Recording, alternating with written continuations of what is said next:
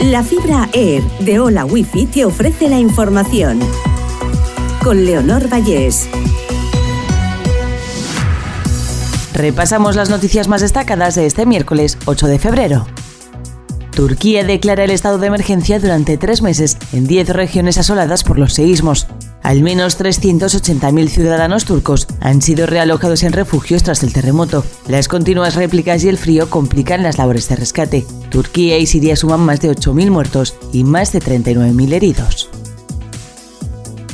El gobierno aprueba el fin de las mascarillas en el transporte público. El cubrebocas deja de ser obligatorio también en ortopedias, ópticas y centros auditivos. La medida se hace efectiva a partir de hoy.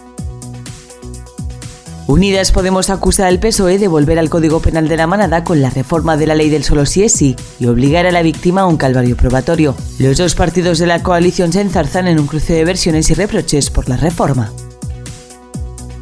El precio de la luz sube este miércoles un 0,37% y se sitúa el megavatio hora en 137 euros. La electricidad ha sido más barata de 3 a 4 de la madrugada, mientras que será más cara de 8 a 9 de la noche. Los empleos públicos sin oposición acaparan todo el aumento de plazas desde la pandemia. El número de funcionarios de carrera cae en mil puestos desde enero de 2020 y el personal laboral supone ya el 47,6% del total. El nuevo decreto de selectividad aumenta la duración de los exámenes. El Gobierno prepara una homogeneización de la EBAU en las 17 comunidades autónomas con marcos comunes de contenidos y criterios de corrección.